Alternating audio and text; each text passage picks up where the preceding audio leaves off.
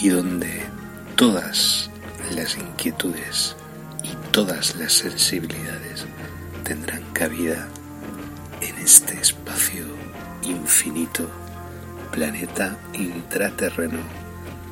Comienza para todos y todas en estos instantes. Disfrutad y gracias por la escucha.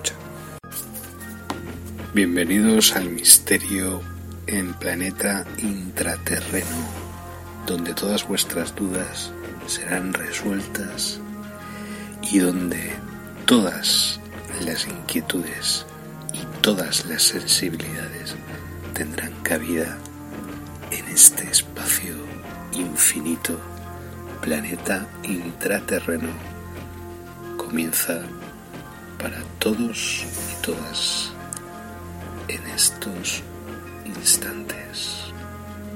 Disfrutad y gracias por la escucha.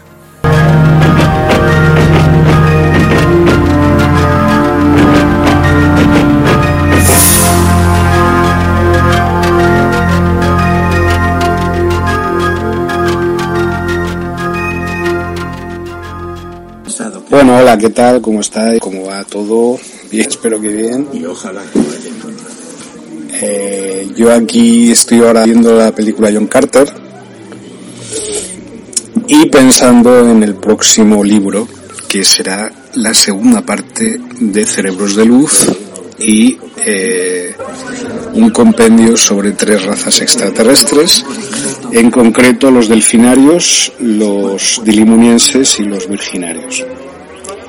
Entonces, en esta película de John Carter aparecen los virginarios, eh, ataviados con sus túnicas, y, esto pues me ha dado una idea acerca en realidad de lo que está ocurriendo.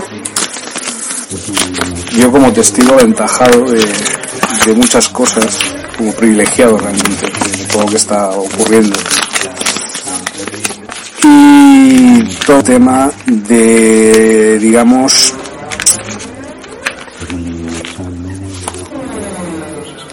¿Cómo explicarlo? no es fácil. Eh, vamos a ver. No es que yo me haya hecho investigador de ufología ufológico o de misterio, fenómenos paranormales o de cualquier de estas cosas como una forma profesional, es decir, pues y viendo vídeos, voy leyendo cosas y me voy interesando, como una afición más, una aficióncilla, ¿no? O como si fuera un hobby, ¿vale? Pues fines de semana, cuando uno no trabaja y tal, pues se dedica a, a eso, a, pues a leer cosas, a leer libros, a ver vídeos y tal. Pero lo mío, no critico esto, pero me parece pues que es folclore ufológico o turismo ufológico. ¿eh? Eh, yo lo critico, pero me parece tal cual lo que os acabo de decir. Es decir, es eh, folclore ufológico o turismo ufológico. Entonces no hay que darle más importancia que, esa. Es decir, las personas pues que tienen canales en YouTube o que se dedican a, a estos menesteres por este hilo, es decir, a través de este ámbito y a través de esta manera, pues son totalmente respetables, por supuesto, pero no es mi caso. Mi caso no tiene nada que ver con esto. Yo realmente fueron una concatenación de, de circunstancias en mi vida, una vida por otro lado bastante curiosa la mía, bastante poco usual, a nivel de hechos y a nivel de datos y a nivel de circunstancias personales.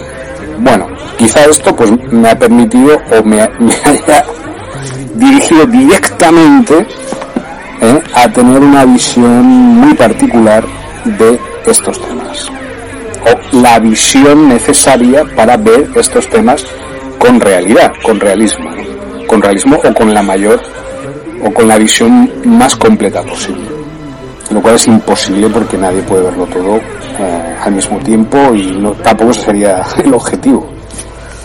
bueno, en este nivel de cosas yo lo que intento es crear un poco de, traer un poco de luz y quitar un poco de confusión porque veo que mm, aquí en España hay bastante confusión con estos temas y tal. Primero, yo no digo, yo no digo que eh, el tema ufológico o el tema del misterio, el tema paranormal, tenga que ver con la espiritualidad. Primero, o sea, segundo, uno, dos, la espiritualidad concebida de manera usual, como misticismo, como, eh, digamos, eh, la base de luego, lo que se llama las religiones, o como un subproducto, una excrescencia de las religiones. Esto no tiene absolutamente nada que ver con el concepto de espiritualidad que yo tengo. Es más un concepto utilitario, un concepto tecnológico de la espiritualidad. ¿Vale? Y ahí sí que estoy de acuerdo con Carlos Castaneda. Yo lo siento mucho por Manu Carballal, que lo tengo en el Facebook y me parece absolutamente respetable toda su investigación, pero él está eh, ontológicamente, filosóficamente, eh, enfrentado, mm, estamos absolutamente en lados opuestos de la filosofía y de la ontología sería, es decir, del sentido profundo de este tipo de investigaciones. Eh, y sin embargo, yo no reniego de, yo me llamo investigador, yo no reniego de la capacidad, al contrario, de la capacidad racional, lógica, causa-efecto eh, y una lógica más o menos que pueda ser entendible por alguien que esté fuera de mí mismo, es decir, el resto de la existencia, el resto de seres humanos, etc. Quiero decir con esto, yo no soy un detective, yo no soy un policía, yo no estoy buscando fraudes en estas cosas porque eso es lo que hacían los agentes de la Inquisición, tanto en Alemania, en Francia, en Bélgica, en Italia, en España durante la Edad Media, buscando herejes, buscando heterodoxos, yo no digo que Mano Carballal, muy al contrario, creo que intenta dar una imagen con todos los respetos del mundo, ¿eh? precisamente lo contrario, es decir, de ser una persona bastante abierta de mente, ¿no? O cierto tipo de moda que había por los años 90 y tal. Eh, cierta liberalidad en las costumbres, pero que sin embargo no quita el hecho de que Manu Carballal a mi modo de ver, a nivel exclusivamente ontológico y filosófico, es una persona anclada en esta triste herencia de la historia española, también española, no solo en España, ¿eh?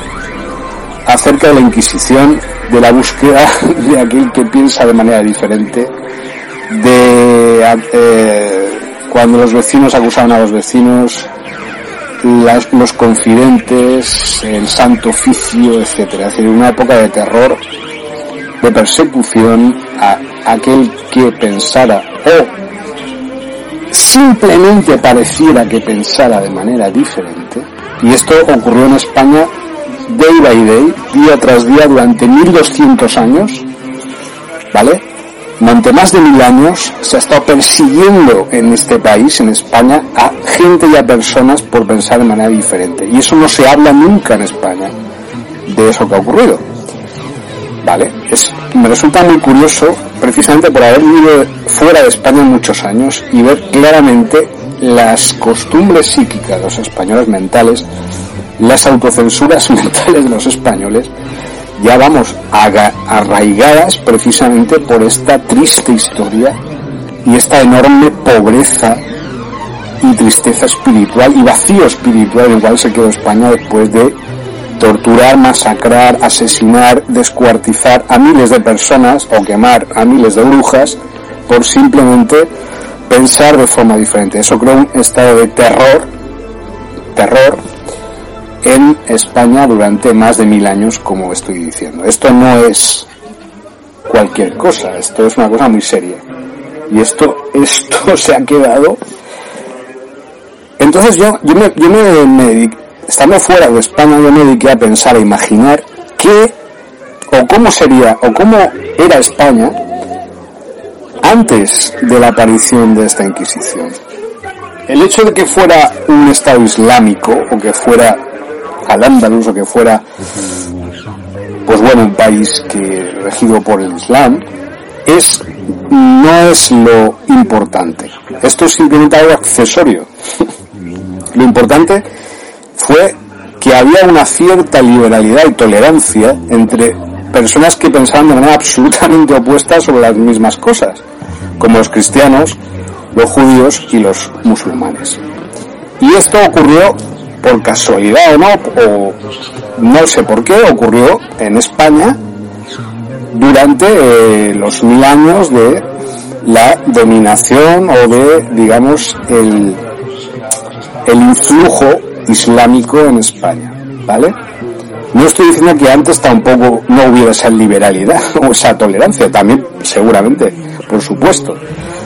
Lo digo en contraste con lo que ocurrió después, ¿vale? Tampoco es demonizar la historia de España después de, la desafección de al muy al contrario, creo que precisamente por los errores que cometieron eh, en al pues precisamente pues eh, ocurrió todo lo que, lo que lo que llegó después y por otra serie de cosas llegaron los inquisidores, el Torquemada y toda esta gente y llegó pues eso con su célula de terror y de persecución y tal. Y esto, esta escuela de pensamiento, si se puede llamar de alguna forma, eh, eh, de la Inquisición española, ha inferido de tal forma la mentalidad de todos los españoles y españolas durante generaciones, que tanto ahora lo que se puede llamar las gentes de izquierda, si se puede llamar así, como las gentes de derecha, si es que se puede llamar así, aunque ahora se llama neoliberal o otros se llaman estatalistas, yo qué sé. Pero digamos de alguna manera, eh, actualmente, pongamos por caso eso, izquierda-derecha, pues los dos, ambos bandos, siguen las mismas y estrictas normas de investigación y de, eh, digamos, costumbres, aunque sea paradójico, en las investigaciones de todo tipo y en concreto en el tema de la ufología. Muy a mi pesar, tengo que decir todo esto porque es muy triste estar en España. De hecho, el nombre España en inglés es, se llama Spain, es decir, es, es dolor. ¿Vale? Y ahora pues estamos aquí, pues, ahora llega el momento de los aplausos y tal. Con lo cual estoy de acuerdo. claro. Es que ya estaba muy cansado.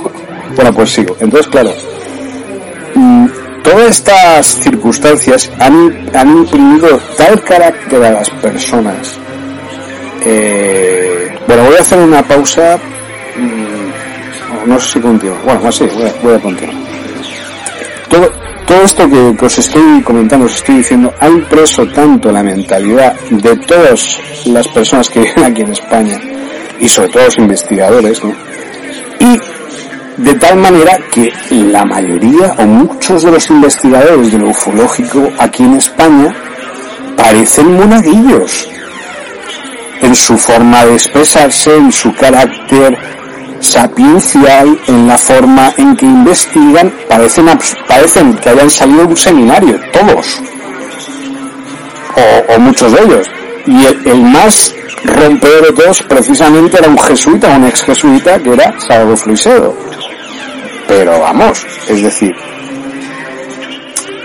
eh, creo que me vais comprendiendo bastante bien. No incluyo en este esto a Jiménez del Oso, ¿vale? Creo que Jiménez del Oso no, era, no tenía nada que ver con, con todo este esto que estoy transmitiendo. Y esto también está influyendo, por supuesto, las, las actuales eh, mentalidades, tanto en la izquierda como la derecha, que hay en este país. ¿Vale? Así que nada, eh, voy a hacer una pequeña pausa y luego continuamos. Gracias. Gracias por la comprensión. Bueno, continuamos. Pues si es pain, es dolor, es pena. ¿Vale? Es tristeza. Entonces, claro, este, este ápice dramático, trágico, que imprime a este país y a su historia, pues no es por casualidad.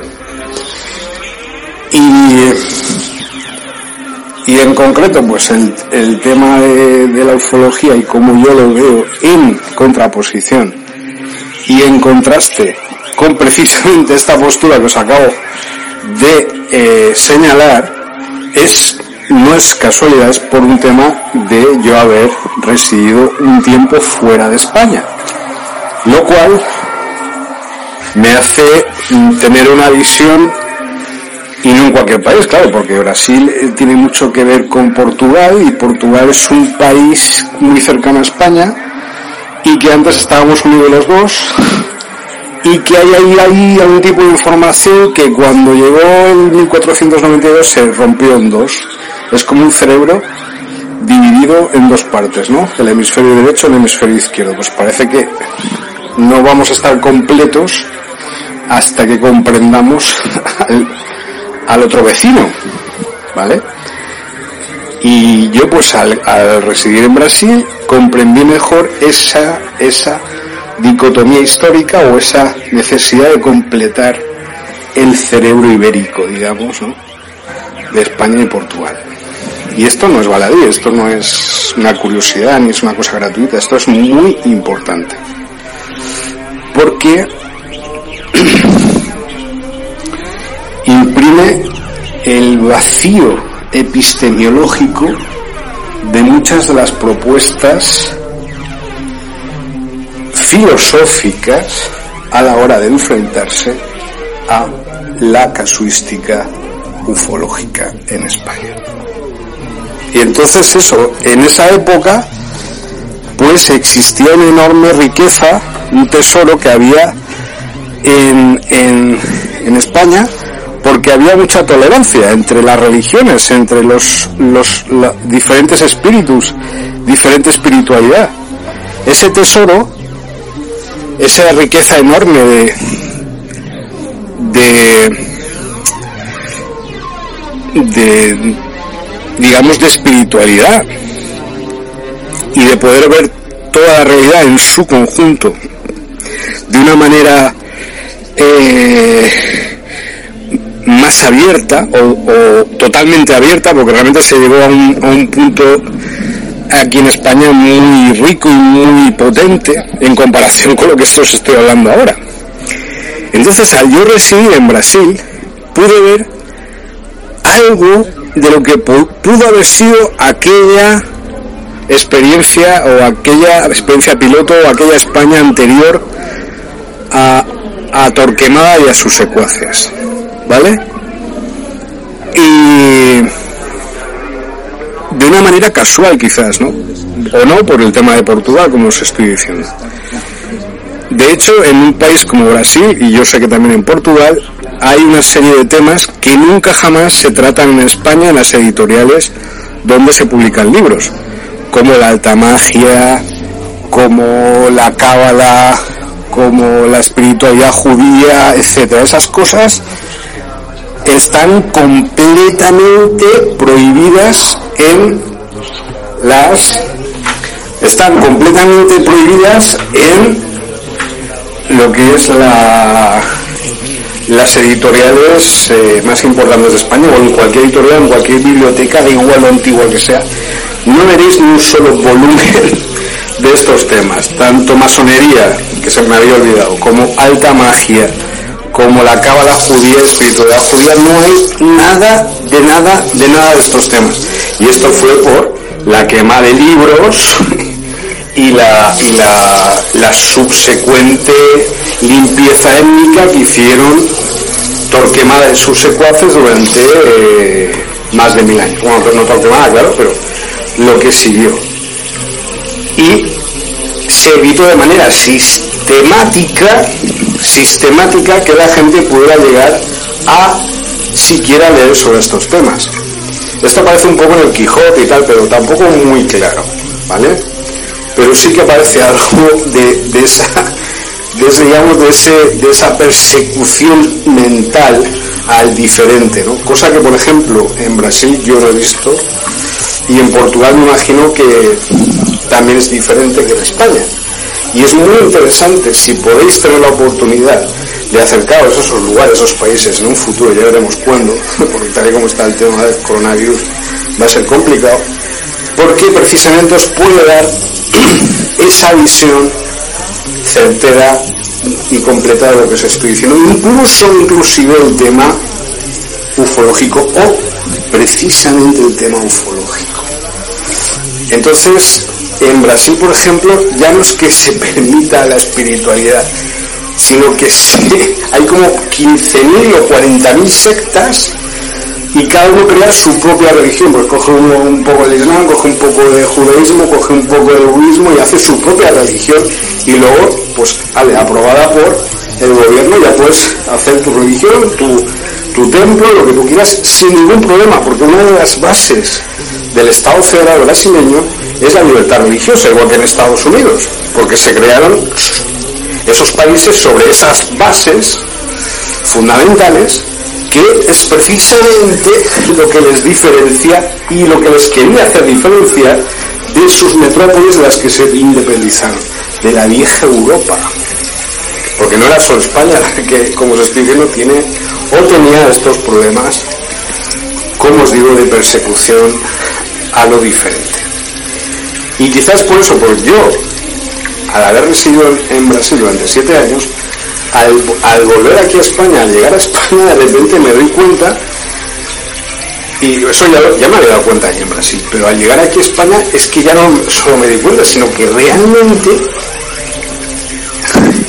sigue igual o peor en el 2020.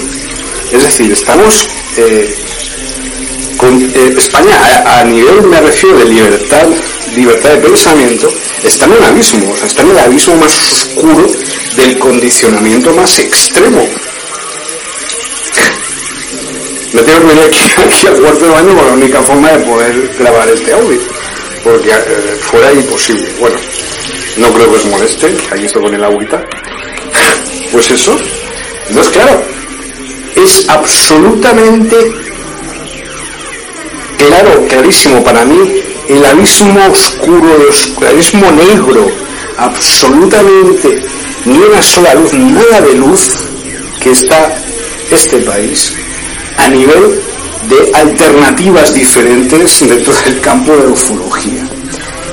Y sin embargo parece ser que esa luz se está empezando a encender y no estoy hablando de los canales de YouTube que desde luego caen y imprimen su propio carácter, pero caen en lo mismo de lo que yo os estoy comentando. Entonces a lo mejor por casualidad o no, vete tú a saber, yo tengo ese privilegio ¿eh? al volver aquí a España y poder explicaros mi particular punto de vista, mi particular método, eh, científico por supuesto, porque tiene una metodología, eh, hay una inferencia, hay un análisis, hay una síntesis y hay luego una experimentación. Yo he pasado por todos esos procesos, por lo cual un Conocimiento se le puede llamar científico, ¿vale? Análisis, cuantificación, al revés, cuantificación de fenómenos, análisis, eh, bueno, sería primero hipótesis, luego tesis, cuantificación de fenómenos, análisis, experimentación y comprobación, ¿vale? Todo eso llevaría a una causa llevar un efecto y dar cuenta que una teoría, una idea, una tesis puede convertirse en un axioma, una regla, una norma, muy con pinzas, ¿vale? Esto nos estoy explicando a nivel, a nivel epistemiológico de la filosofía de la investigación de la ufología. Bueno, yo le llamo exocosmobiología, pero comúnmente se le llama ufología o mundo del misterio o mundo de los fenómenos paranormales, como queráis. En todos esos ámbitos me muevo. Pero mi tema, mi campo de estudio y mi campo de trabajo se basa, o se centra, mejor dicho, perdón, en las ciudades intraterrenas en España y las bases subterráneas, mixtas, ejército español, OTAN, aliens grises, etcétera, y otras, otras razas regresivas. Esa es, ese es mi campo de estudio, ¿vale? Fundamental. Y todo lo que ello conlleva, razas extraterrestres que están, por supuesto, coaligadas con uno u otro bando, o les da exactamente lo mismo que van a su aire, depende cómo pueden ser los virginarios, como pueden ser los delfinarios o como pueden ser los dilimonienses. Dilimonienses y delfinarios están con los aliados de la raza humana y los virginarios son proclives, aunque les da un poco igual todo, pero son proclives a perjudicar y son regresivos con la raza humana. Bien. Y nada, en principio esto que es lo que yo quería comentaros, porque creo que es un apéndice cenital, un, conocimiento cenital de lo cual, sobre el cual luego yo me, empiezo a crear y a, eh, y a desarrollar, mejor dicho, toda la metodología y la casuística que me he ido encontrando afortunadamente con el caso Luisa por ejemplo. Y nada, eh, a finalizar pues eso con un pequeño dato. Yo respeto mucho a Manu Carballal por supuesto pero eh, eh, pues quizás esa, esa y yo creo que es a lo mejor en eso sí que somos muy parecidos porque buscamos la verdad. Entonces sí que es cierto y absolutamente cierto que hay mucho fraude y que hay mucha eh, mucho falso profeta en todas estas cuestiones y él pues se dedicó a Carlos Castaneda, se ha dedicado a Sixtopa de muchas historias, pero siempre buscando, parece ser, es lo que yo veo, a lo mejor me equivoco, siempre buscando aquello que pueda hacer desacreditar a estas personas o a todo el movimiento en general en su conjunto. Lo cual por lo es positivo para evitar fraudes y evitar este tipo de situaciones de pues eso de manipulación y control y tal, pero este fenómeno, como digo, es muy peculiar y es muy particular de España. Fuera de España no existe esta problemática. La gente piensa lo que quiera. La gente solo tiene la dificultad de poder sobrevivir cada día o tienen otras prioridades, pero no es el resto del mundo como España. España es al contrario. España es la excepción. Es lo raro. Es lo exótico. ¿Vale? Y en eso, pues a lo mejor, quizás, lo que yo estoy ahora al, llegar aquí a España y, al venir a España, es en investigadores del renombre internacional, como es, como es Manu Carballal, pero esa, digamos, esa, quizás esa búsqueda incisiva siempre de lo que huele a fraude, y eso quizás puede provocar un excesivo celo que impide precisamente esa libertad mental, esa libertad de investigación necesaria para traer aires frescos, aires nuevos al tema de investigación ufológica y a toda esta casuística y a toda esta temática. Esto es una, ni siquiera una crítica a Manu Carballal, ¿eh? esto es una apreciación mía que sí que puedo eh, certificar. No es una crítica ni es un fallo a lo mejor del método de Manu, muy al contrario, es simplemente que hay otras formas, hay otros métodos y en ese en esos otros campos alternativos es donde me encuentro yo y se encuentran otras personas, no estoy solo, que nos dedicamos a los mismos temas que se dedica Manu Carballal, pero con un punto de vista absolutamente, yo espero que no sea así, pero si, no pasa nada, opuesto. Y quizá intereses y quizá fines opuestos. Quizá me equivoque, espero equivocarme y que esto no signifique ningún tipo de, de problemática con él, porque veo que está últimamente bastante perseguido en las redes sociales y no es momento de, machacarle. Pero simplemente eso, es una, un apunte que quería dejar claro nada más, por, precisamente porque lo aprecio y aprecio todo el trabajo que ha hecho. Pero terminar ya con este audio que me resulta muy necesario. Yo me fui a Brasil con un libro debajo del brazo, eh, La punta del iceberg, de JJ Benítez. Yo creo que una de las discusiones más fuertes que tuvo y que ha tenido Manu Carballal ha sido precisamente con para mí, para mí este maestro y esta luz que es JJ Benítez, como, como método de investigación incluso, aunque yo no soy periodista, ¿eh? yo estudié historia medieval, aquí en la Universidad de Valencia, soy licenciado en Historia Medieval, pero no, no soy periodista. Pero admiro mucho el trabajo investigador investigativo de JJ eh, Benítez. Quizá por eso pues no estoy en la escuela de Manu Carballal o en el palo de Manu Carballal, o quizás sí, no lo sé. Eso ya se verá con el tiempo y, las cosas que, que nos deparará el futuro. ¿vale? Así que gracias por escucharme, de Resistencia Continua, de Resistencia por. Ah, bueno, eso me olvidaba, y es que es muy importante también decir que, que los, lo que yo he averiguado tiene importancia ya no solo para la liberación del continente americano, sino de España, de Europa y de todo el planeta. Es un conocimiento, no es espiritualidad, no es misticismo, no es superstición, es investigación. Hay otra forma de vida debajo de nuestros pies, hay otra forma de vivir mucho más sana, mucho mejor que la que se está viviendo en estos momentos en el planeta. Eso también es en cierta forma revolucionario, ¿eh?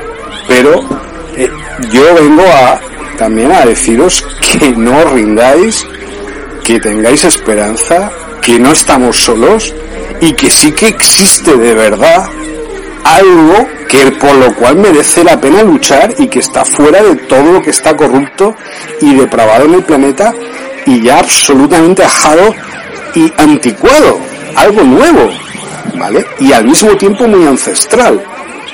Eso es lo que os quiero transmitir en estos momentos ya, para finalizar el audio este. Y es muy importante deciros esto, no rindáis, es real, no me estoy inventando nada. Pero nos tienen aquí metidos en jaulas y tal para que no veamos absolutamente nada de la realidad. Y parece que tienen miedo de que podamos ver, pues eso, la realidad tal y como es, completa.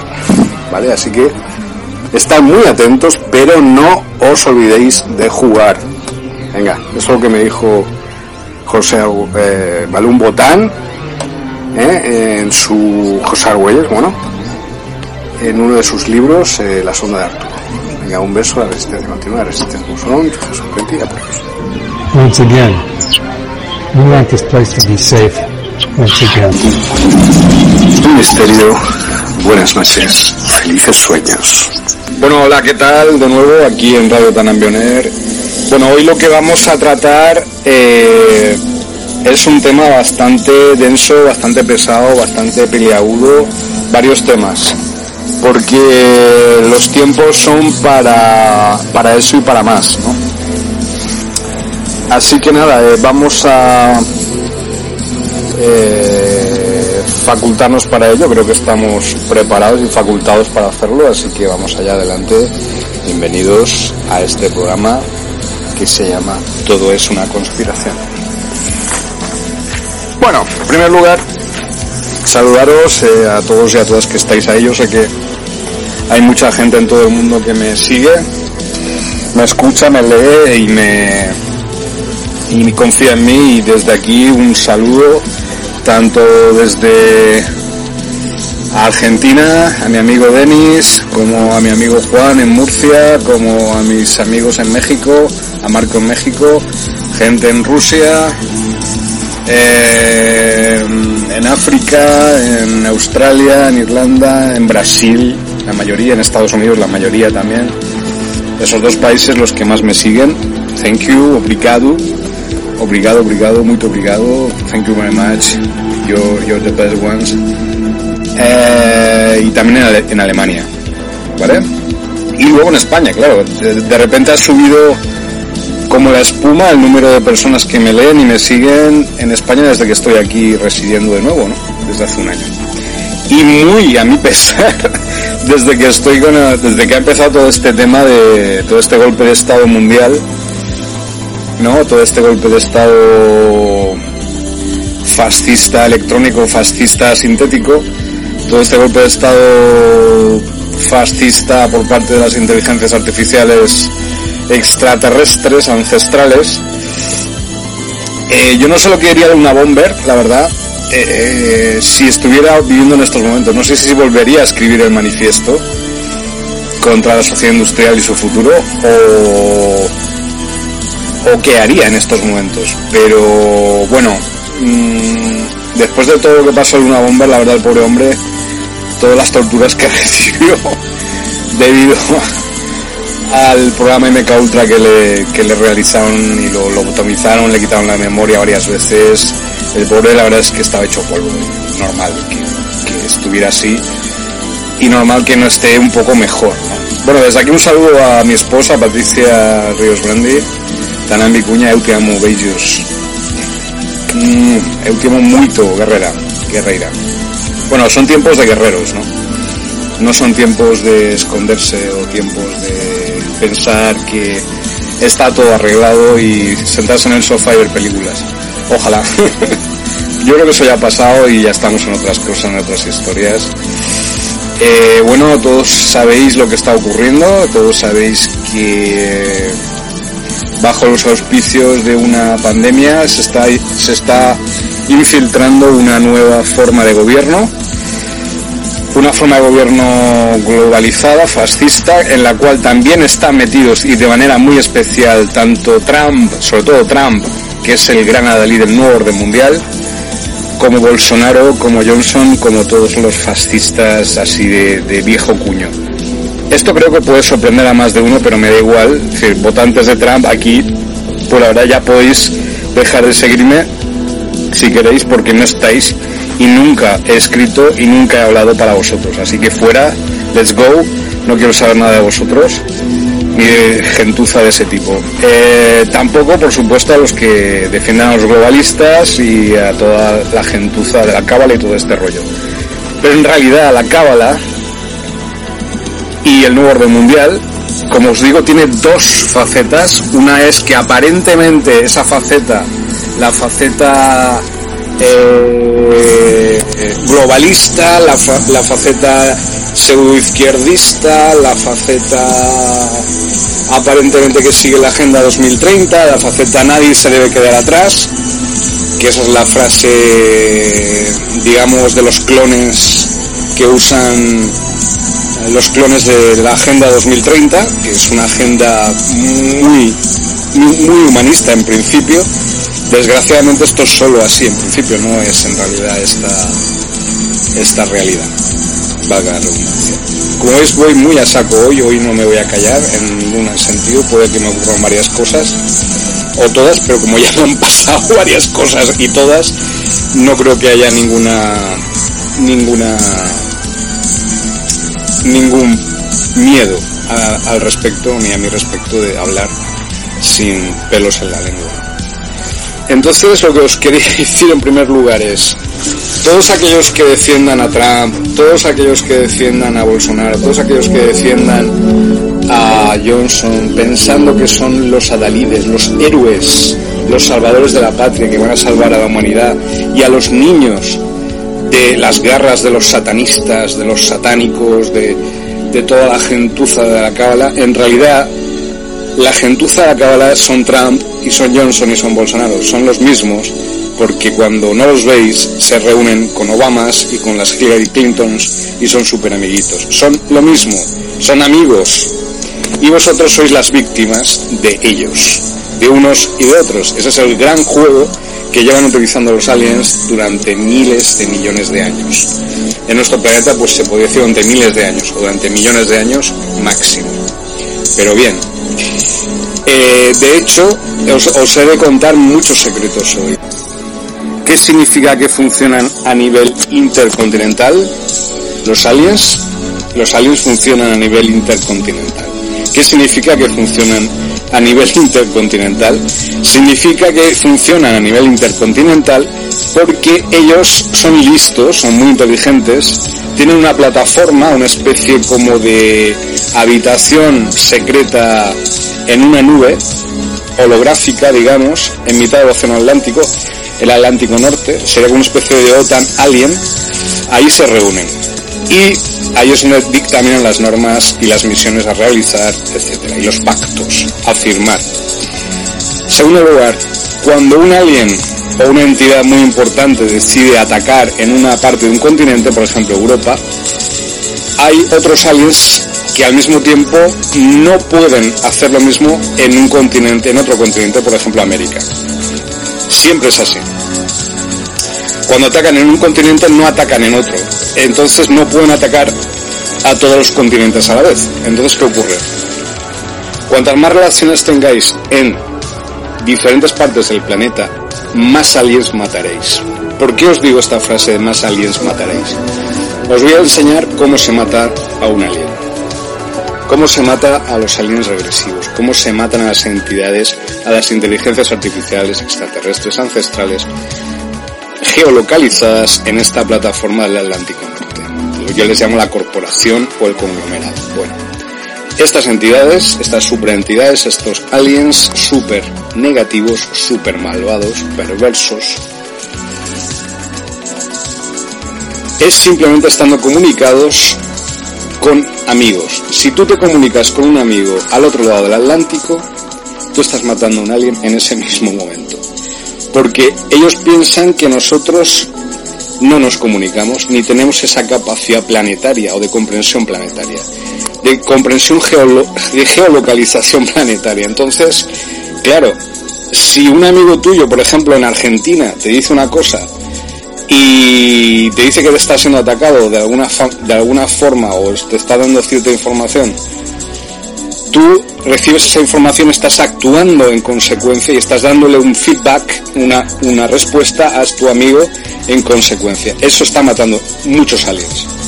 Al mismo tiempo, si aquí están ocurriendo cosas, por ejemplo, que el Estado de Derecho se está descomponiendo y las fuerzas del orden se están convirtiendo en fuerzas de decrépitas, en fuerzas de persecución a la gente, a la población en general y de, y de maltrato a la, a la gente en la calle y la policía pegando a la gente en la calle durante este estado de confinamiento y tú informas de eso a tu amigo en Argentina, estás inmediatamente eliminando la superentidad que está alimentando a ese mal aquí en España.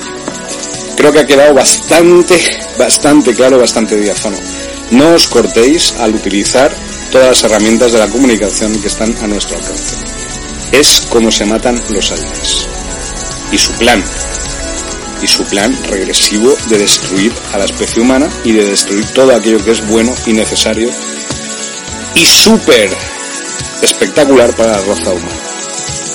Entonces tenemos que hacer varias aclaraciones. Primero, hay gente que se dedica a ver canales de YouTube o analizar la información que hay, pero no tiene un filtro de información porque en realidad simplemente lo que hace es repetir como un eco lo que está viendo en esos canales de YouTube o en esa información.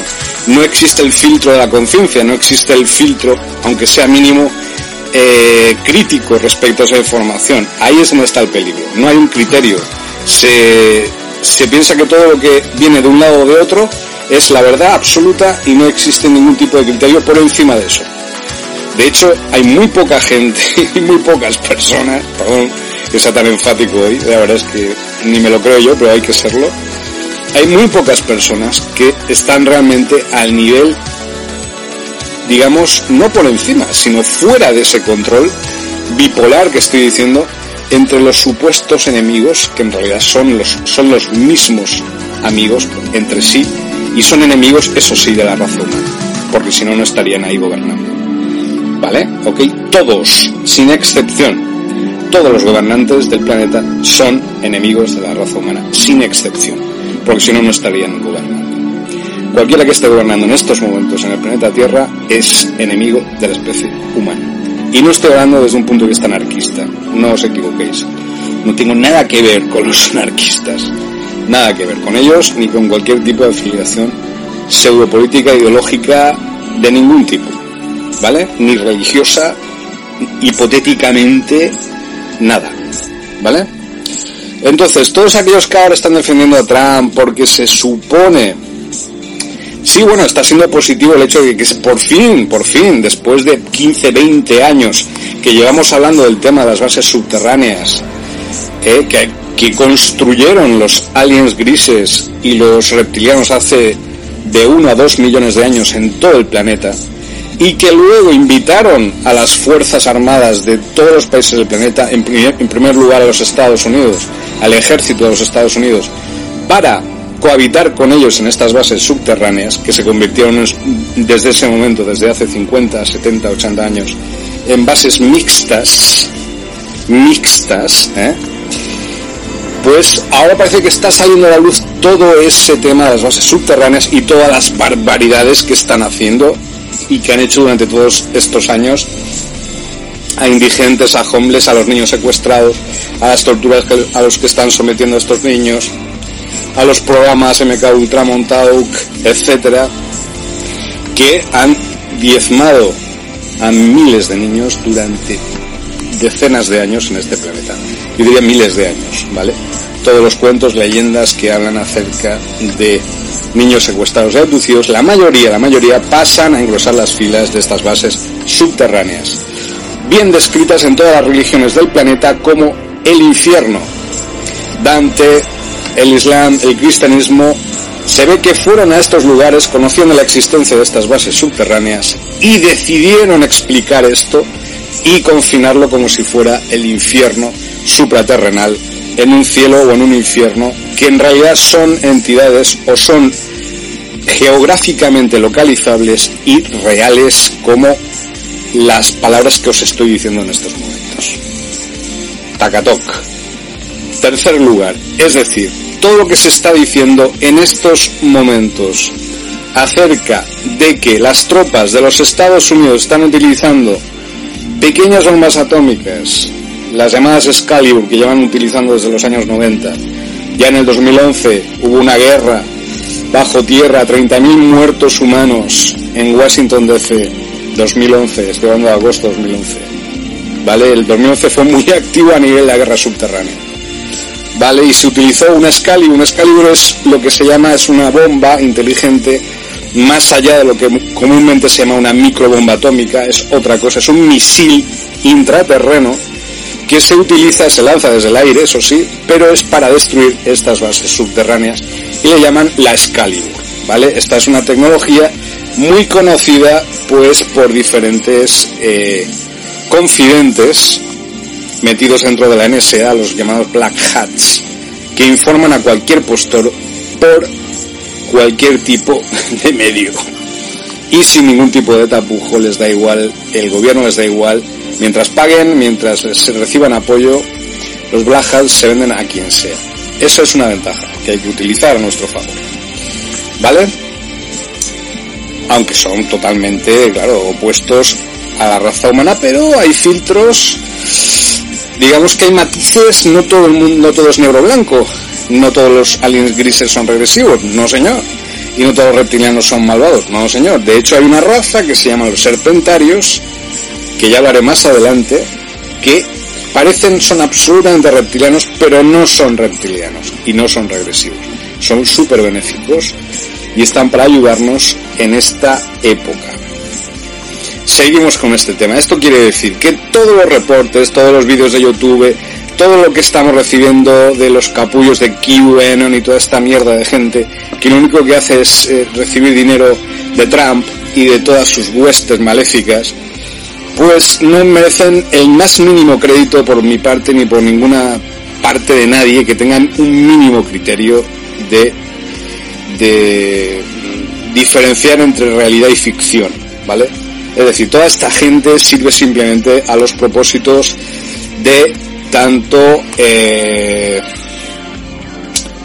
eh, pues esto esta empresa que pagó Trump y que le permitió ganar las elecciones en el 2016 eh, que es una empresa eh, como el Manchester Analytica o algo así. Sí, creo que es Manchester Analytica. Bueno, dejémoslo aunque no sea Manchester Analytica.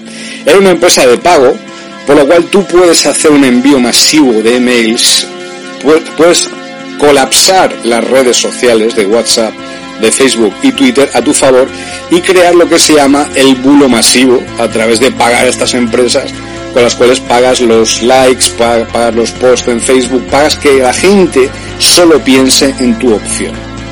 Millones y millones y millones y trillones de dólares solo para esta operación con la cual sabían que si hacían eso, porque hicieron una evaluación de mercado de las redes sociales, si hacían eso y, y controlaban las redes sociales, ganarían las elecciones de 2016. Y como Trump es uno de los mayores explotadores del planeta y esclavistas del mundo, por eso ha conseguido tanto dinero, con ese dinero con sucio consiguió llegar al poder en el 2016. Igual de sucio es Obama o igual de sucia es Hillary Clinton por otros motivos que también conocéis muy bien, por todo el tema de los anillos pedófilos y todo el tema de eh, la cábala y todos estos rituales Illuminati. Pero es que Trump también es Illuminati, ¿vale? Trump también es Illuminati, es uno de los grandes maestros de los Illuminati, igual que Bolsonaro, igual que Johnson. Y esa pureza ideológica, mm, o sea, no se la cree nadie. ¿Por qué? Por dos motivos. Trump mantiene en prisión a Julian Assange, lo va a matar, lo va a destrozar, lo va a clonar, le va a sacar todo a Julian Assange. ¿Por qué? Porque supuestamente soltó información acerca del gobierno de los Estados Unidos y de sus tejemanejes, no solo la CIA, sino también la NSA, e incluso acerca de los extraterrestres. Snowden lo mismo, y sigue en Rusia, no va a volver a Estados Unidos de momento. Qué raro, ¿no? Porque según todos vosotros, o todos los que escucháis, o todos los que apoyan a Trump, es el gran adalid de la libertad y de, y de la raza humana y de la especie humana. Por favor. O sea, ¿quién se cree eso a no ser alguien que se ha pagado por el propio Trump? Una cosa absolutamente obscena lo que hizo Trump. Ha sido más Illuminati que todos los Illuminatis que os podéis imaginar, las máximas rituales satánicos, los máximos rituales satánicos que hayan podido hacer, los ha doblado, los ha triplicado Trump 10.000 veces. Segundo dato, para que podáis ver que Trump no es lo que parece, asalto al área 51, 20 de septiembre de 2019. Se intentó por parte, como una broma, intentar asaltar el área 51. Fue una broma de un chaval universitario en julio del 2019. ¿Qué ocurrió? Pues el gobierno de los Estados Unidos eh, avisó de que iba a utilizar la máxima fuerza contra aquel que siquiera intentase entrar en la base. ¿Eso es libertad? ¿Eso es realmente desvelar los secretos acerca de los ovnis que se supone que defiende Trump? Y todo lo que estamos viendo ahora en los medios es mentira, es todo propaganda, porque hay elecciones generales en Estados Unidos todavía este año 2020. Es propaganda, propaganda. Por tanto, propaganda no es información, es propaganda política para todos los sectores aparentemente, los idiotas que aparentemente eran antisistema y eran al mismo tiempo antisistema, eran nazis, eran fascistas, que parece ser que había más de uno y más de dos, pues votaran a Trump. Pero es que nosotros no somos de ese tipo de gente. Jamás seremos de ese tipo de gente. De estos que defienden la ley del rifle ah, y son patriotas de los Estados Unidos y tal. Bueno, yo, yo personalmente tengo respeto a los Estados Unidos, pero no soy americano. Yo soy español. Entonces me importa una mierda todo el poderío, el imperio de los Estados Unidos.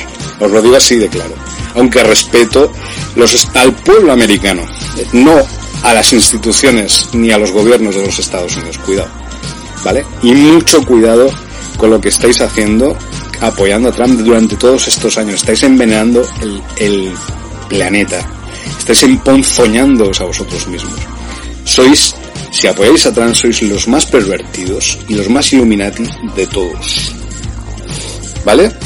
Yo sé que esto va, va a escocer muchísimo a muchísima gente, pero es lo que tengo que deciros, es mentira todo lo que está pasando acerca de las bases subterráneas. Ojalá fuera así. Ojalá estuvieran saliendo los niños de las bases subterráneas.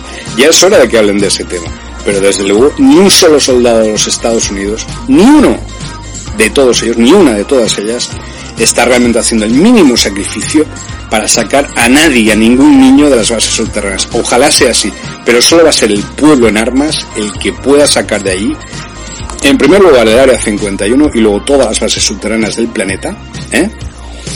pueda sacar de ahí a todos los niños secuestrados y a todas las personas que han sido torturadas durante miles de años en esos horrendos y nefandos lugares. ¿Vale? ¿Por qué todo esto? Pues porque lo que estamos asistiendo ahora en estos momentos con lo del coronavirus es un golpe de Estado mundial, es un golpe de Estado militar mundial. No son, no es la parte de los Illuminati, de la Cábala, de los tecnócratas, es un golpe de Estado militar mundial. Esto significa que han sido los militares los que han dado un golpe en la mesa y han dicho, ahora vamos a controlar el planeta de forma total. Y han sido por parte de estas razas draconianas reptilianas que son las que acompañan al maléfico y al satánico Trump. Y a los más fascistas del mundo, tanto Trump como Bolsonaro, como Johnson y toda esta gente. No son los salvadores de los niños, no son los que salvan a la humanidad, es lo contrario, igual, en el mismo sentido que Hillary Clinton y que la CNN y que todo este rollo. Porque todo es una conspiración. ¿Vale? Yo voy a hacer una pausa y luego continuamos, ¿vale? ¿Me lo permitís? Gracias. Bueno, y ahora vamos a relatar un caso. Yo le llamo el caso Pablo. Y. Eh, el caso Pablo es de un amigo, o sea, no puedo decir el nombre, por eso lo llamo Pablo, ni puedo decir la ubicación en la cual se ha producido esta abducción. Esto eh, se ha producido, vamos a decir, en México y nuestro amigo lo vamos a llamar Pablo, pero no ocurrió en México y no se llama Pablo. Bueno, eh, también tenemos que decir que se ha creado un egregor climático hiper mega destructivo porque los ataques del nuevo orden mundial nunca vienen solos. Por eso la otra parte de la agenda es el desarrollo del arma biológica llamada coronavirus, ¿vale? Ya, os enseñé la foto de la patente que es americana de Estados Unidos, que ya se patentó hace unos años en Estados Unidos. Lo mismo ocurre con las armas climáticas que están deliberadamente transformando, terraformando el planeta a otro tipo de planeta y las chemtrails. Esto ya lo sabéis. Aunque ahora parece que por el tema este del coronavirus pues se está regenerando el planeta. Bueno, Tener en cuenta que esta agenda de del coronavirus es la agenda TMA20 que llevan ya planificando, si yo la descubrí en el 2010, imaginaos desde cuándo la están, la están planificando, desde muchísimo antes que el 2010. Entonces, claro, no pueden dejar que esto que llevan tanto tiempo planificando se les escape de las manos. De todas maneras, ya se les está escapando porque ya no pueden seguir manteniendo en la cárcel a 3.000 millones de personas ni cargarse a 3.000 millones de personas porque ya se ve que ha ocurrido algo que les ha salido mal la jugada. Y si volvemos a nuestra normalidad, no digo una normalidad normal, sino nuestra normalidad, que no va a ser la normalidad de ellos, pues desde luego se van a joder bastante, o sea, van a tener bastantes más años, más de 10, más de 20, más de 30, más de 40, más de 50, más de 100 años en volver a recuperarse de este golpe. No es, ellos están diciendo no, es que mm, esto no se va a recuperar la economía hasta dentro de 50 años. Mentira, todo eso, todo eso es miedo que intentan meternos. Nosotros creamos el mundo, nosotros creamos la economía, nosotros creamos las industrias, todo podemos volver a hacerlo ipso facto, en un mes o en menos. Así que no me vengan con historias. Son ellos los que están eh, diezmando el planeta los que están corrompiéndolo todo, intentan quitar todo lo que hemos construido nosotros y robarlo. Están aprovechando estos dos meses para robarnos todo lo que hemos ido construyendo durante muchos años. No seáis tan eh, inocentes, ¿vale? Están robando todo el caudal de dinero, que pueden para, eh, pues eso, para quedárselo ellos. ya está. No hay nada para nosotros, no van, no van a darnos nada. Tenerlo en cuenta. Lo único que tenemos y siempre hemos tenido nuestra libertad y nos la han quitado durante dos meses. Pero bueno, esto parece que ya va a cambiar porque no les queda más remedio. porque no les queda más remedio, no porque ellos quieran, ¿eh? Bueno, entonces os voy a contar un poco del caso Pablo. Yo recibí este informe por parte de un amigo mío de México que me dijo, mira, es que tengo un amigo que le ha pasado esto ayer y esto fue hace el día 29 de abril del 2020. Resulta que eh, esta persona estaba durmiendo y de repente apareció en la cabecera de la cama, según nos cuenta él, claro, apareció en la cabecera de la cama, apareció un alien gris, un alien cabezón de estos, y que parece ser que le tocó el brazo y se lo intentó llevar a algún sitio. Vale, parece ser que este alien gris, por toda la descripción que me hizo, es un alien gris. Son muy activos en la zona de América del Sur. Yo ahí he sido testigo de cómo eh, eh, mutilan a ganado, cómo mutilan a ganso. Yo he visto un ganso, cómo lo cortan y ese corte no se puede hacer excepto por un láser, ¿vale? ¿Quién coño tiene un láser en América del Sur, que es todo rural? ¿Me lo podéis explicar? Está claro la aparición y la existencia de los aliens grises en América del Sur. Y además siempre es coincidente con la aparición de dictaduras. Los aliens grises son los grandes apoyadores de las dictaduras. Apoyaron a los nazis en la creación de los campos de exterminio, apoyaron a los nazis en la creación del Tercer Reich, apoyaron a Pinochet en la creación de la dictadura de Chile, apoyaron a los dictadores de Latinoamérica, de Argentina, de Brasil, de Uruguay, apoyaron todos estos movimientos de destrucción salvaje y de violencia salvaje por parte de los militares al pueblo. Esos son los aliens grises. Pues resulta que en lo que me estaba explicando este amigo mío, apareció de repente, mientras estaba, pues eso, estaba el hombre acojonado, asustado, perdido, apareció una especie de comandante con un casco. El casco parece ser que tenía una forma como de un triángulo invertido. El triángulo invertido es el símbolo que usan los aliens grises para definir cuando están en una base subterránea. Cuando veáis un equipo de hombres de negro o veáis un equipo ultra secreto de militares o unas fuerzas especiales que tengan en su indumentaria un triángulo equilátero invertido es que detrás están los aliens grises. ¿Vale? Y trabajan para los aliens grises. ¿Vale? Cuidado con ese tema. Y un detalle que me llamó mucho la atención acerca de este caso es que parece ser que emitían estos, eran dos o tres, aparte del comandante, emitían una luz verde. Esto que parece una tontería, esto es súper importante porque la luz verde expresa la aparición de una tecnología propia de las bases subterráneas. Esto ya lo, señaló Bob Lazar, ya lo señalaron muchos eh, militares que estuvieron trabajando en el Área 51 y que se han convertido en divulgadores. Justo antes de morir siempre lo hacen, no, no pueden hacerlo antes.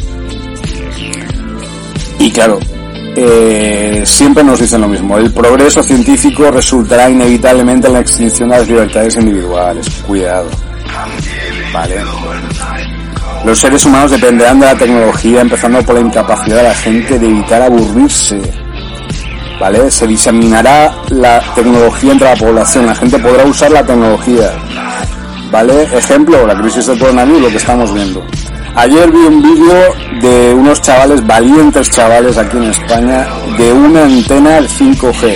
Resulta que mientras todo el mundo está en cuarentena, todo el mundo está en cuarentena, resulta que están siguiendo construyendo las antenas de 5G, ¿vale?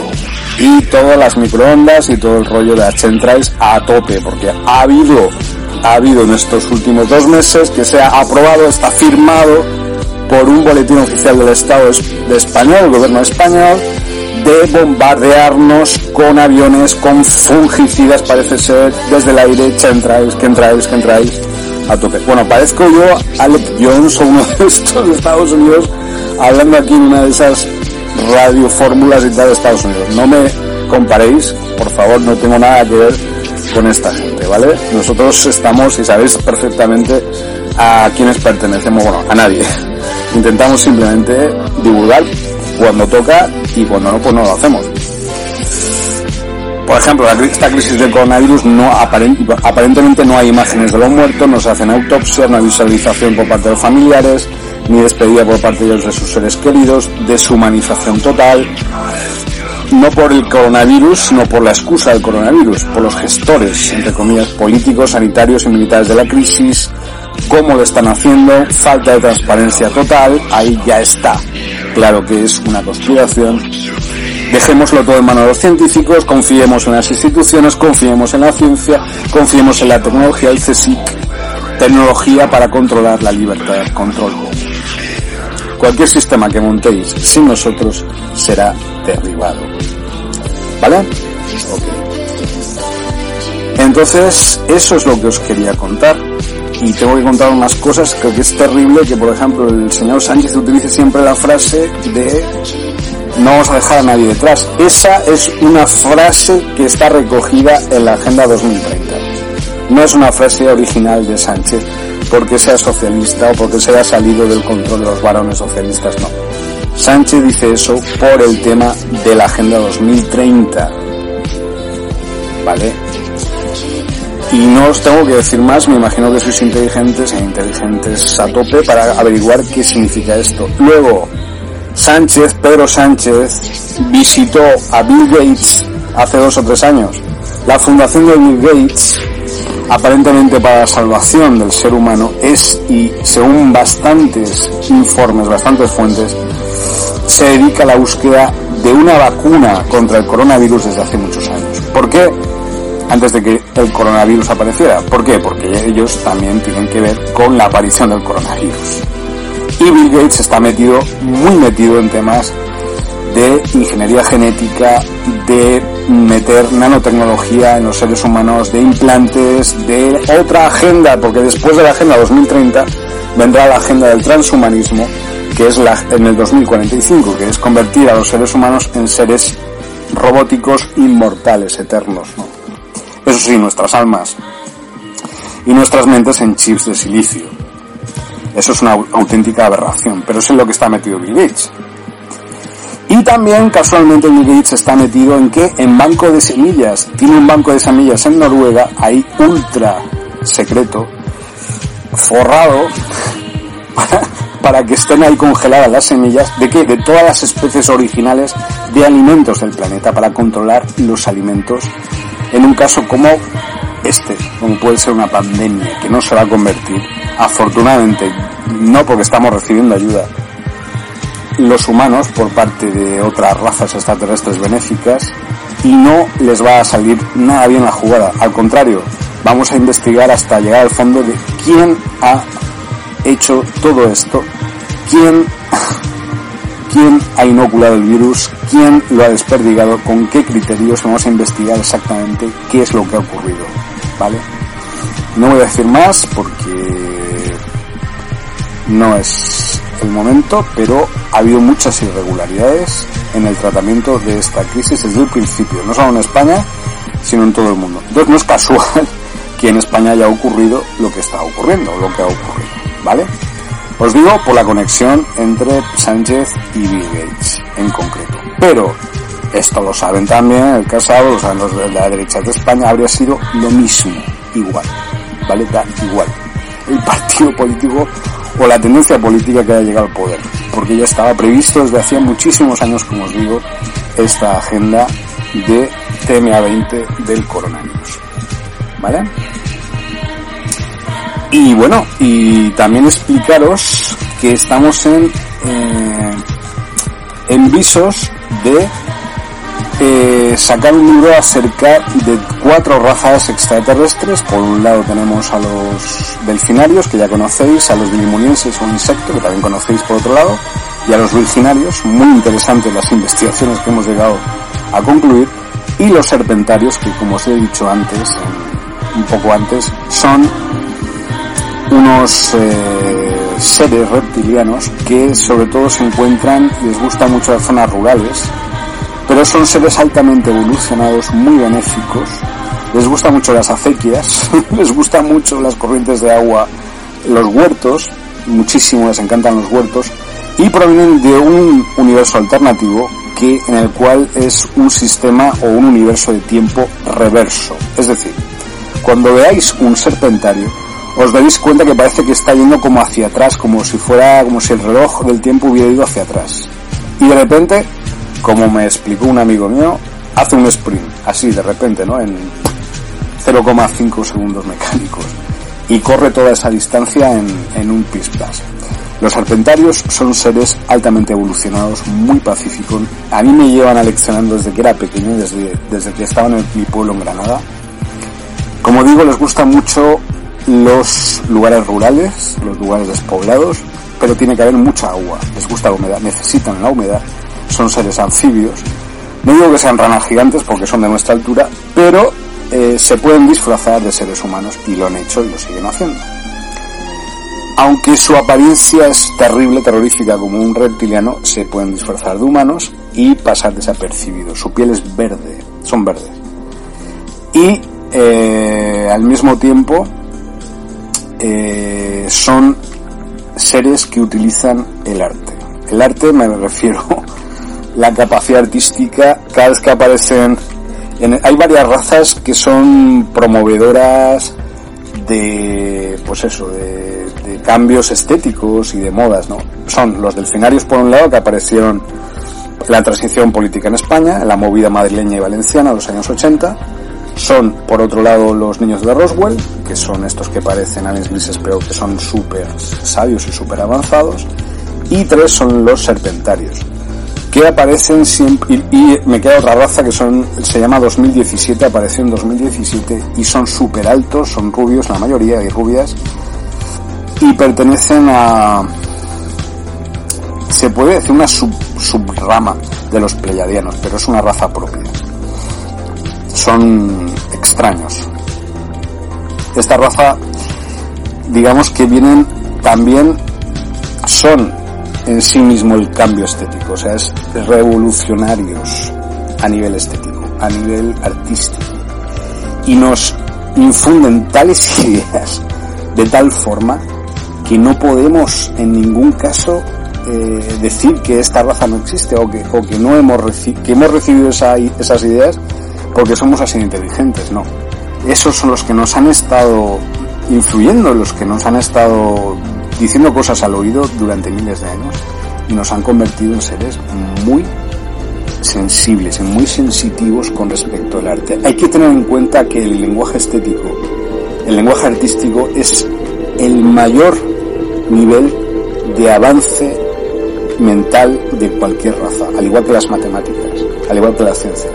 Pero el arte en sí mismo conlleva matemáticas, mensajes, códigos, tecnologías enteras, ejércitos enteros. Dentro de un solo cuadro, de una sola pintura, pueden caer todas estas cosas. Y esta raza extraterrestre, los serpentarios, lo sabe.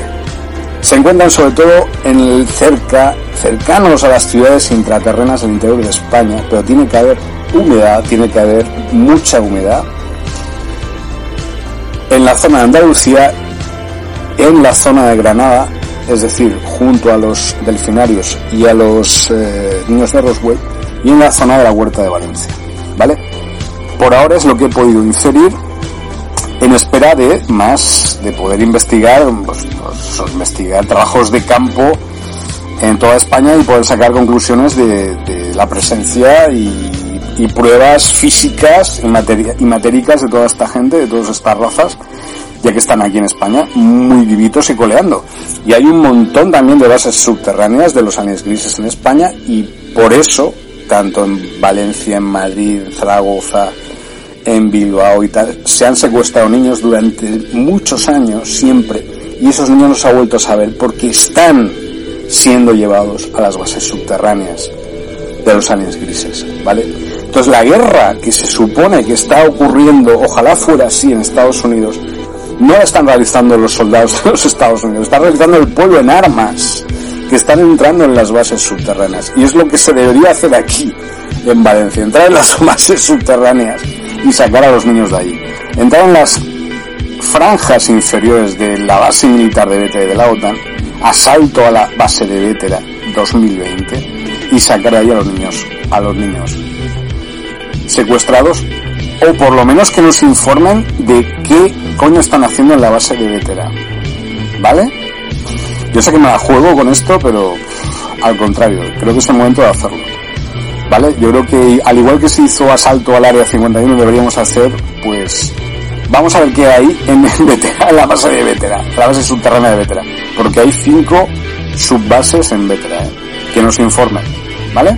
Que nos dejen ver las instalaciones. Somos ciudadanos de este país. ¿Ok? Aunque sea de la OTAN, da igual. ¿Vale? Eso también es, os estoy diciendo cosas muy interesantes. Hay que salvar al planeta en estos momentos, amigo. Hay que volver a recuperar el control sobre nuestro planeta que nos lo, nos lo han intentado quitar en estos últimos dos meses. No lo han conseguido, obviamente, porque nuestro mayor poder es el mental. Elemental. o sea, poder espiritual y mental. Bueno, y ya acabando, esta raza, esta raza de los serpentarios, se mueven, aparecen y desaparecen a través de portales, ¿vale? Portales temporales, se abren, así como Stargates, pero son portales. Eh, ayer, por ejemplo, estuvimos en uno, aparentemente que es donde se vio a este serpentario, justamente desde el, donde el chaval vio al serpentario, al día siguiente apareció una pintada que ponía, fora fantasmas. Qué casualidad, ¿eh? Bueno, pues estos portales donde que usan los serpentarios, ¿vale? Se abren y se cierran con sigilos. Esta es una información muy muy fuerte para quien sepa. Los sigilos lo usan los chamanes, son símbolos así lineales, como por ejemplo puede ser el símbolo, no sé, imaginaos, eh, por ejemplo, el símbolo de la marca automóviles Volkswagen, ¿vale? Esta V tal, eso sería un sigilo. ¿vale? Pero puedes hacer, pues con una E mezclada con una M, tal, puedes hacer un otro sigilo.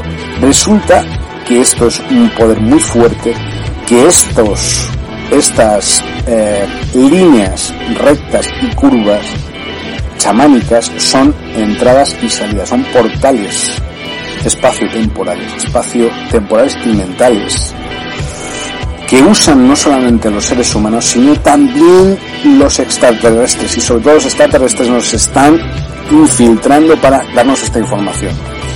Buscar en Google sigilos. Sigilos chamánicos, ¿vale?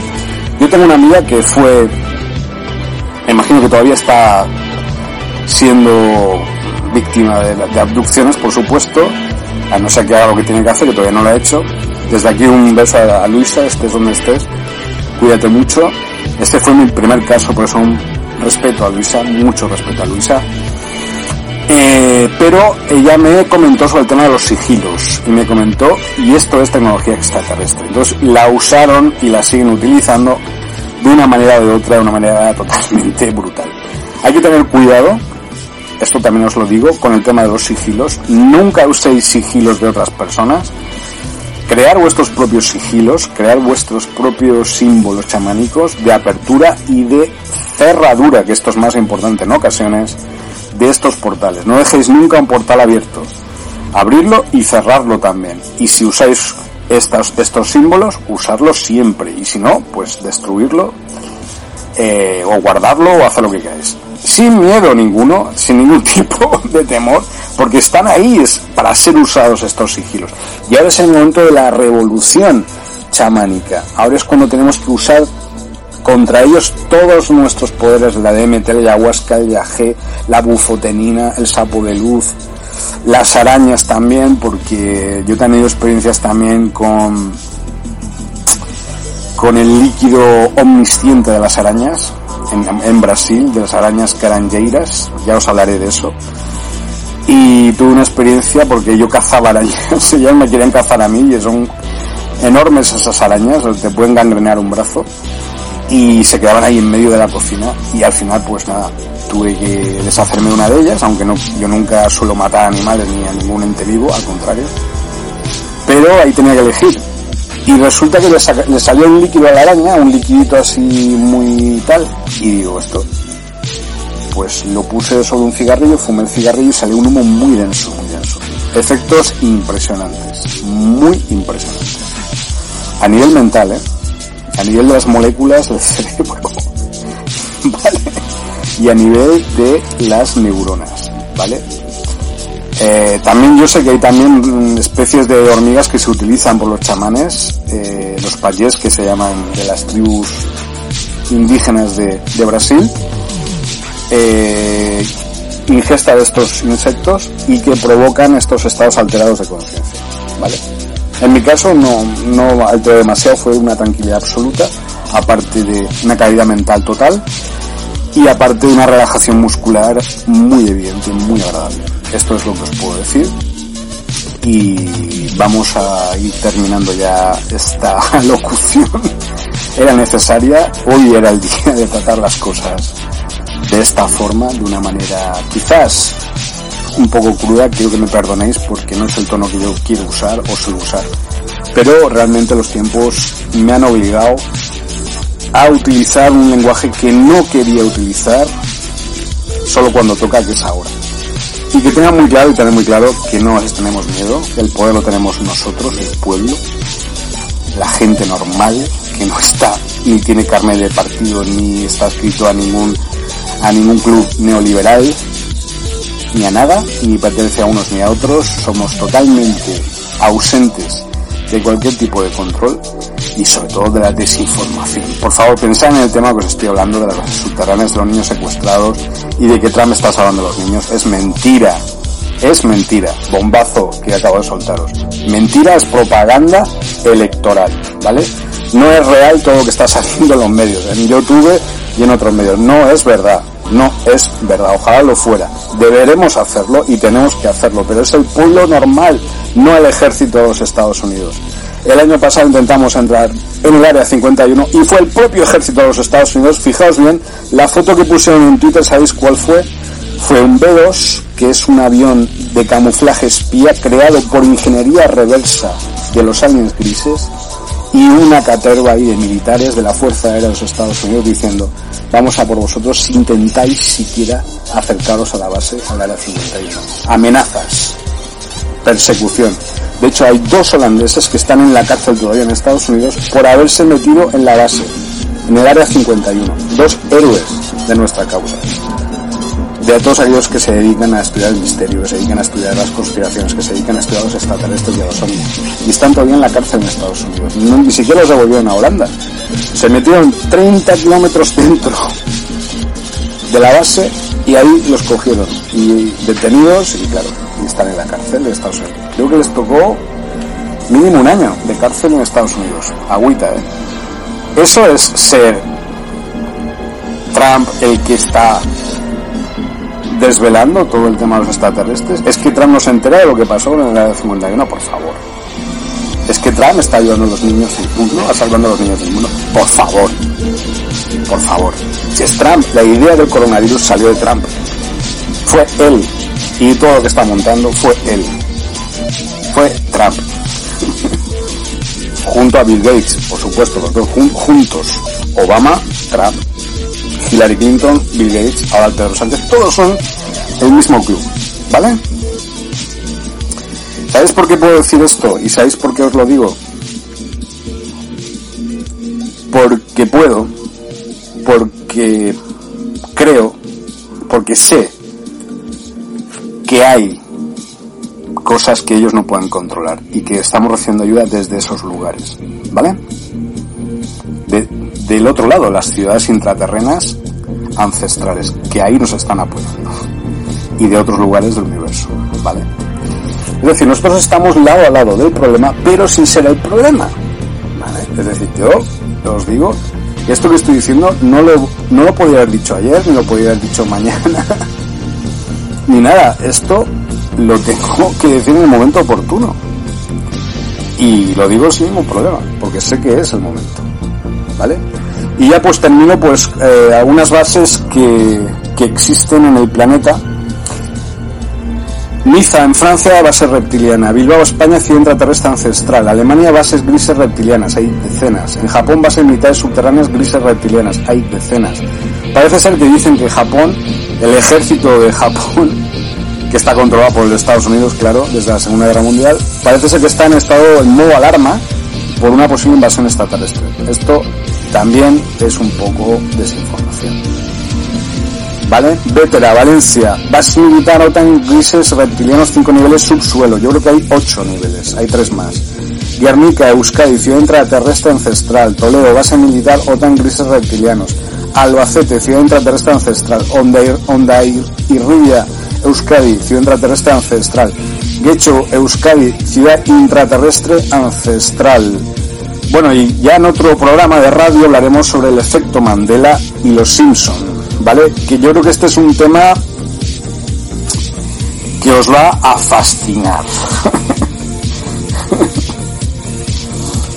y ya bueno, pues acabo con una frase así medio poética que en algunas noches así pues inspiradoras eh, cuando vi a un ovni así desde una base subterránea tipo Abyss, la película Abyss de James Cameron de 1989, un ovni que vimos en la costa suroriental de Brasil en agosto de 2014 y eso pues me conectó con la película Abyss de James Cameron y la inteligencia submarina extraterrestre que les ayuda a salir a la superficie al equipo de rescate inmerso en esta película. Pues después de eso escribí esto.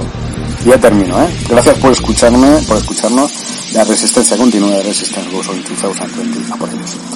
Un insecto de dos metros mirando el cielo nocturno, cuajado de estrellas y reflexionando.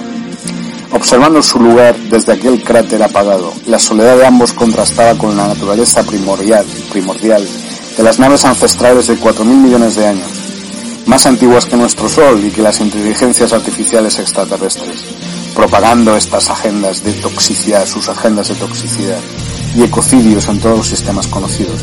Pero la, realidad virtual que había aparecido en el Londres victoriano de 1865 y tenía entre manos rompía todas las líneas de tiempo en un caleidoscopio virtual que superó la ratio de las máquinas del tiempo de los grises y ahí el insecto mediador, el bilimoniense mediador, más humano del futuro en su interior de lo que él mismo podía imaginar, por fin descansó.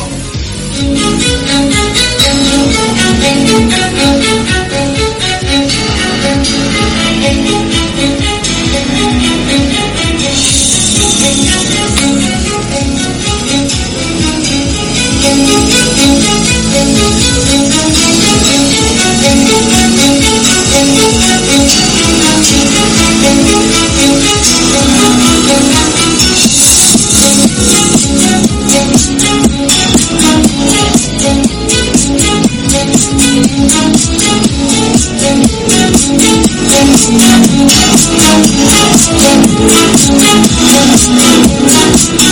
you.